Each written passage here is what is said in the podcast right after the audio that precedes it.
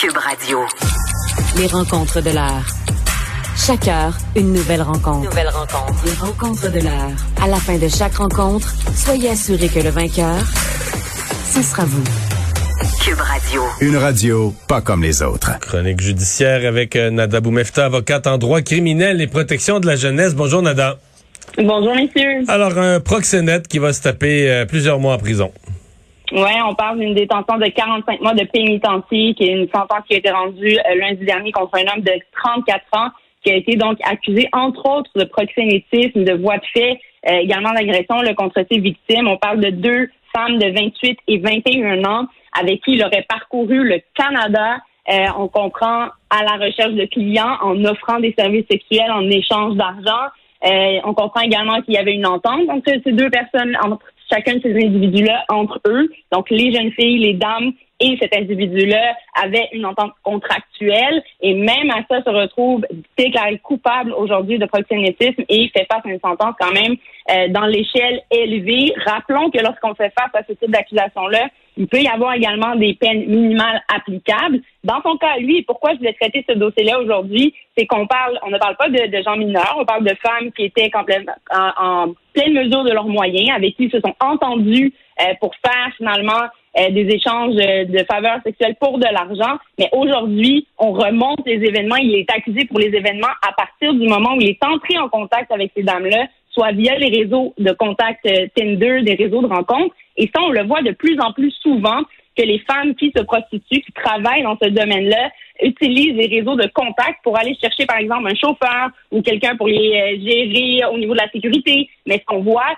c'est qu'elles deviennent également et facilement des victimes aussi ces individus-là qui prennent finalement le contrôle de ces femmes-là et malheureusement en viennent aussi à des gestes euh, pas mal, euh, voyons, triste et euh, inacceptable envers elle. Mais ce que je voulais vraiment souligner, c'est que l'accusation de proxénétisme est le cadre légal actuellement euh, quand on parle de prostitution. Ce n'est pas l'acte de se livrer finalement à des relations sexuelles avec une autre personne qui est illégale, mais c'est bien tout ce qui l'entoure. Donc, on comprend que le déplacement, loger quelqu'un, euh, l'amener d'une place à l'autre, magasiner avec elle et faire la publicité, ben c'est illégal. Et c'est un peu ce qu'on soulève comme controverse dans le système juridique actuellement. Il y a quand même la loi sur la prostitution qui veut protéger, immuniser les victimes, mais tout ce qui est autour, et finalement, on se retrouve à être dans un cadre illégal. Et dans l'autre penchant de la balance, on parle de la sécurité de ces femmes-là où leur travail et leurs services ne sont pas considérés comme étant illégaux, mais tout ce qui l'entoure l'est. Alors, une très grande question juridique et je pourrais faire un cours là-dessus, messieurs,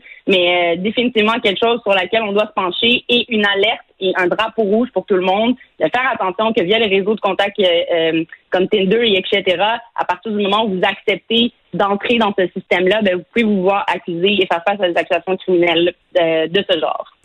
Euh, une histoire de vandalisme maintenant dans un collège, collège Louis Riel, à pas confondre avec l'école Louis Riel qui est à Montréal. Le collège Louis Riel, c'est au Manitoba, à Winnipeg, euh, victime de vandalisme et c'est relié à un défi qui serait populaire sur le réseau social TikTok.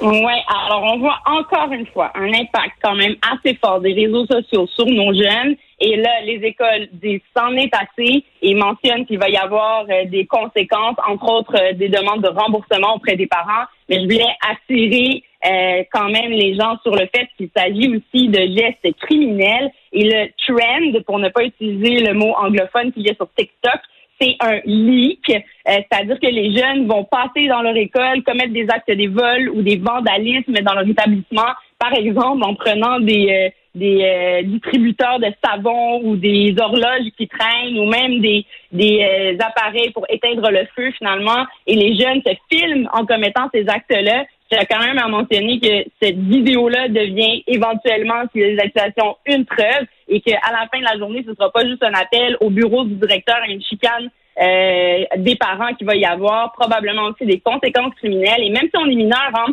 certains pensent que parce qu'ils ont moins de 18 ans, ah, la loi, il n'y aura pas de conséquences. Oui, il peut y avoir des conséquences. À partir du moment où on est accusé, on va se faire traiter par le système de justice criminelle, oui, juvénile, mais quand même, euh, ça peut laisser des traces et on peut avoir des sentences qui peuvent être imposées, surtout et en fonction aussi des accusations qui seront portées si les bris font plus de 5 000 on peut se retrouver dans des accusations euh, prises par actes criminels. Et il peut y avoir des bris de moins de 5 000, mais clairement, les jeunes qui pensent s'amuser ou être braves euh, sont pas mal innocents euh, dans ce type de situation-là. Et je fais un petit jeu de mots.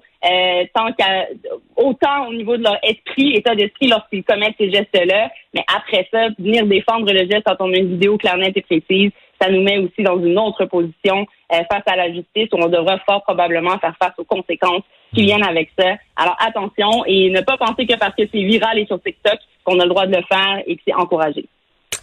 Merci Nada. Merci à demain, à demain messieurs.